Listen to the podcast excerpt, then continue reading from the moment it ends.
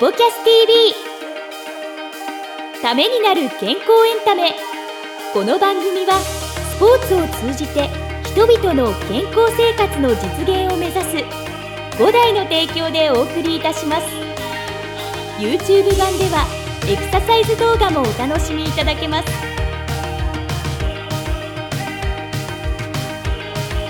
こんにちは早川洋平です石崎裕太です。ためになる健康エンタメスポキャス TV やってまいりました、えー、YouTube、えー、ポッドキャスト各プラットフォームよりお届けしています、えー番組のフォローチャンネル登録よろしくお願いしますお願いします。さあということで11月に入りましたが、はい今回はですねグッズ紹介でグッズ紹介。ご紹介いただいたやりましたねえーエアフライのはいジゴスペック代表の吉村さんをお招きしてこれから本編入っていくんですけども、はい。すごいですね石崎さん。やっぱ思い入れがかなりあったじゃないですか。ありました、ありました。だからもうなんかご自身の中ではお呼びするのは決めてた感じなんですかね。商品して、はい。ジゴスペックの代表と、ね、吉村さんとお会いした時、はい。はい。これ考えてもすごいなって思って、うん。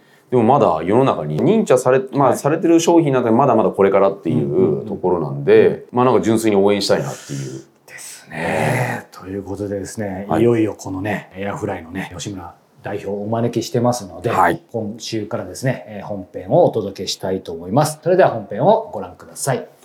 さあ、えー今回は特別ゲストということで、えー株式会社ジゴスペック代表取締役の、えー吉村正樹さんをお迎えしています。吉村さんよろしくお願いします。よろしくお願いします。お願いしまおす願いしまさあこす。れオープニング見てた方いきなり僕ら何なんですかねっていうね。そうですね。そっちの方に行っちゃうと思うんですが、はい。えー今日のゲストのね吉村さんに大きく、はい。えー関係しているんですが吉村さんどこの会社で、えー何をされてる方なんでしょうか？簡単に自己紹介。はいお願いします。福井県鯖江市というメガネの町からはるばるはい。来ました。株式会社ジゴスペックと申しまして、エアフライという名前でスポーツサングラスを製造して販売をしております。これねスポーキャス TV ご覧になってる方であればあれ？エアフライ？なんか聞いたことあるぞとね。うん。石崎さんですよねそもそも。はい、そうなんですちょっとは外していただいて、あ石崎さん。もう僕はもう何外さない。かつけてること自体をもう忘れてたぐらい あのええものなんですけど、もう僕が前回のグッズ紹介の時に僕の一押しっていうところで、まあすでにもうあのあらゆるスポーツシーンで有名なんですけど、はい。まあ僕も紹介を受けてずっとつけ続けているっていうサングラスを紹介させてもう今日に至るまでずっとつけもうずっと続けていやさっきオープニングで外してま外ししたましたけど僕のフェイバリットの中に入ってるものなんですけどもめちゃくちゃあの大好きなエアーフライその生みの親でいらっしゃる、はい。ジゴスペック吉村さんにお越しいただきました、いやーよろしくお願いします。よろしくお願いします。まあ今日はねいろいろこう iAir のことを伺っていきたいんですけど、はい。個人的に一番気になったのはですねこれからまあ iAir に迫っていきたいんですがウェブサイトにですね、吉村社長代表兼雑用係って書いてあったので、はい。今日もね実は始まる前に準備も手伝ってくださりそうなぐらいのちょっと恐縮だったんですけどこれ代表兼雑用係っていうのはなんかこだわりが、えーその名の通り代表をさせていただくう傍ら、はい。会社のいろんな細かい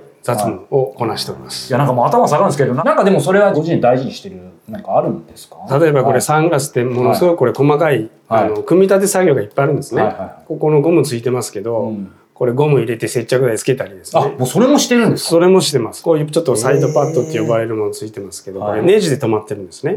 そういうことを日々、えー行っております。あのいろいろ伺いたことあるんですけど、まあ、そもそものところで石崎さんもねさっきもおっしゃってたように前もグッズ紹介もしてるし、うん。いい意味ですけど石崎さんもやっぱすごい思い入れあって、ええ。エアフライ今日ね吉村社長も来ていただいたんですけどやっぱりその辺の思いのところこれから社長には伺っていくんですけどやっぱり石崎さんとしてやっぱりそのエアフライもっと言うとアイウェアとかっていうのは何かを感じて多分今回があると思うんですけど、まあ僕もずっと長い間テニスっていうスポーツをやってきて直射日光の下でね、ずっとやる中で眩しいじゃないですか、そういったシーンの中でつけてたこともありますし、であとはあらゆるサングラスって言われる種類のものつけてきましたけど、はい。前にもお伝えしましたけどここの横で支えてるっていう発想がはい。まずは斬新で独特で、はここあ外しちゃった。あのあやっぱり石崎さんですね。僕でしたね。本物でしたね。ここで今までこうやってあの支えてるものあね。ええストレスがないんですよ、うん。あとここに空間ができるんで、曇りにくいうんうん、あ横にね。ここで支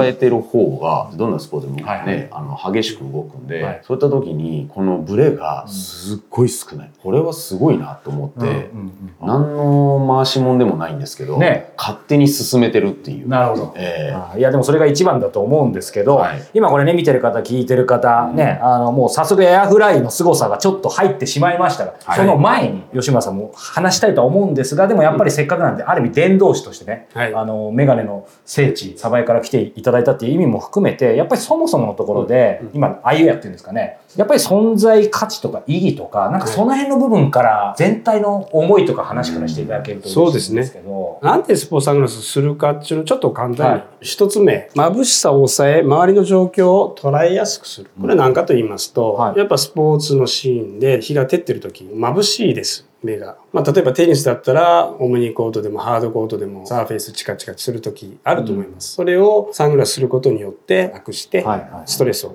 なくす。サングラスしてないと目がやっぱり疲れますよね。うんで目が充血したりして、それを抑えてあげて、うんパフォーマンスを上げてもらうと、うんまず一つですね。はいで、二つ目、障害などから目を保護する。これは、エコリとか虫とか、虫ね、はい走ってると入ってきますよね。まあ僕もあの田舎なんで、あの、半分道走るんですけど、まあ夜とか虫が目に入ったり口に入ったりもするんで、夜走る時でも薄い色のついたサングラスをします。うん自転車なんかでは必ずサングラスするというのは、飛び石で小石が飛んできたり、まあもちろん虫とかも入ってきますし、そういった意味で保護すると。あと、球技、テニスなんかでも、ボールが直接眼球に当たって、はい。あの、怪我をするはということも防ぐこともできます。最後の3つ目ですね。い。はい。紫外線から目を保護する。はい。紫外線を浴び続けますと、うん。眼性疲労の原因にもなりますし、はい。後々白内障とか、うん。緑内障とか、は翼状片ですね、そういった目の疾患につながるはということで、それもおきっちり保護することができると。うん。この3つぐらいが、まあ、はなんでスポーツサングラスした方がいいかってう。いうん。ことですかね。まあこの中で恥ずかしいのは僕は多分当然サはい。サングラス一番疎くてファッションでたまにするかランニングはしてるんです。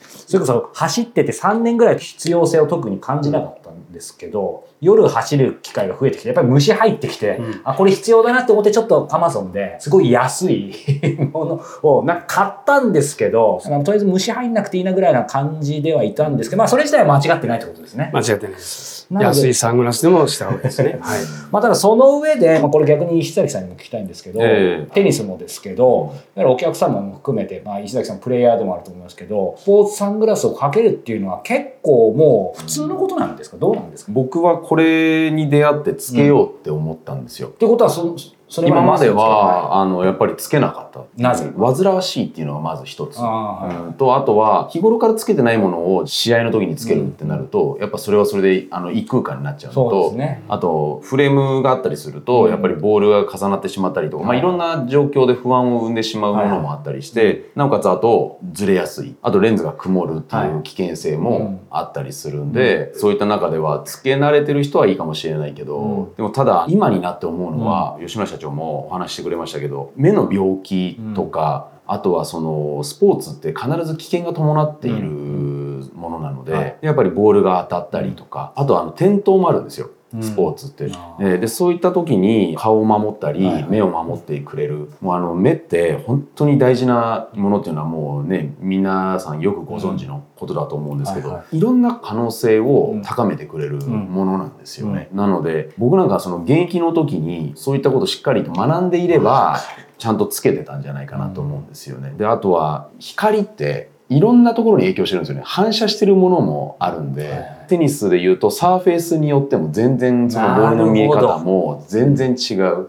だそれが安定してちゃんとあの見えるっていうところは、うん。スポーツサングラスっていうところはうん。非常に効果が高いものなんだなって改めて思わせるエアフライなんですあ、よ。また、そこ。で、特に回し物じゃない。回し物じゃない。いや、でも今お話伺ってて、やっぱりその、正直僕としてはその、ま、ま、サングラス、まあ、サングラスって相手言わせていただきますけど、アイウェアってだから概念がなかったわけですよ。うんサングラス。で、もっと言うとそのスポーツ云々の前に、あ、なんか眩しいからつけてる。あと海外の方がね、やっぱりちょっとつけてるみたいなイメージあったぐらいで、僕も全然つけてなかったんですけど、うんでも今のお話伺うと、まあ、虫もそうですけど、私事なんですけど、サッカーずっとやってて、実は中学の時にずっとキャプテンでレギュラーでやってきて、プロになるぞ、最後の全国大会目指すぞっていうギリギリのところで顔面にボール当たって、網膜破れて、それでサッカー人生終わったんですよ。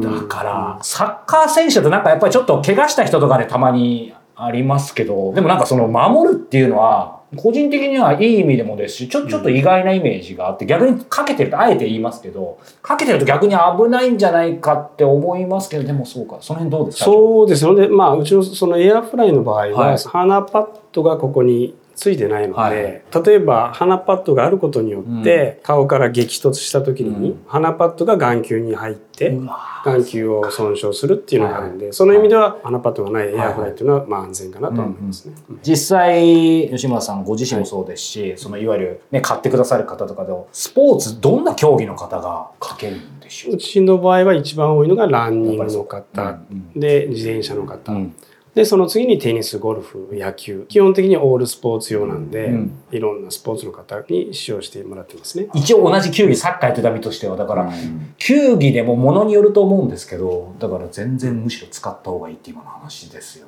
ね。そうですよね。さあエンディングのお時間ですが僕ね、今回ね、あの吉村さんにねご登場いただいてますけど、うん。個人的にちょっと聞きたいのが、うん。吉村さんとうん。代表とお目にかかるのこの今日収録日で2回目なんです。僕2回目ですね、吉村さんは。そう。いやすごいなと思った。これ本当に別に持ち上げるわけじゃないんですけど、ええ。2回目で、えほら始まる前にちょっと打ち合わせしてたじゃないですか、ええ。その時にもう2回目とは思えないほど、うん。石崎さんがすごい馴染んだ要はこのコミュ力すごいなと思って今更なんですけど、ええ。あの、商品、好はい。きなんでしょうね。ああ、だからいつも、いつも2回目ここまでではない。ま他の人みんなちょっと考えちゃうかもしれない。どうですかね、でもまあコミュ力っていうところではまあ別にコミュニケーションがね、優れてるとかね自分では思ってないんですけどでもやっぱり今日出てきてもらうっていうところでは、吉村さんのこととあとはサングラスのエアフライ、ねこれはちょっと引き出していきたいなっていう。そうですね。いや、でもなんかね、やっぱお仕事柄だと思うんですけど、当然5代、伯楽支配人としてもですし、まあ、この番組のね、一緒に関わってる中でも、やっぱりい一層もともと好きなんでしょうけど、こう健康スポーツのなんかグッズとか、ええ。ウェアとか、なんかどんどんアンテナも高まりそうですよね。あそうですね、うん。やっぱりねこういったあのおかげさまで早川さんにも感化されて。いやいやいや、うん、なんかもっとねあのいいもんないかなっていう、はいはい。そのアンテナは高くなりますよね。勝手に見ちゃう。今後もねそのゲストとしてもですし、はい。まあね、まあ、人はもちろんですけど物とかね、いろんな考え方なんかもね引き続きスポキャス TV に出てくると思いますので、はい。えーまた来週以降も楽しみにしていただけたらと思います。はい。ということで石崎さんありがとうございました。ありがとうございました。この番組は提供5大グループプロデュースキクタスでお届けいたしました。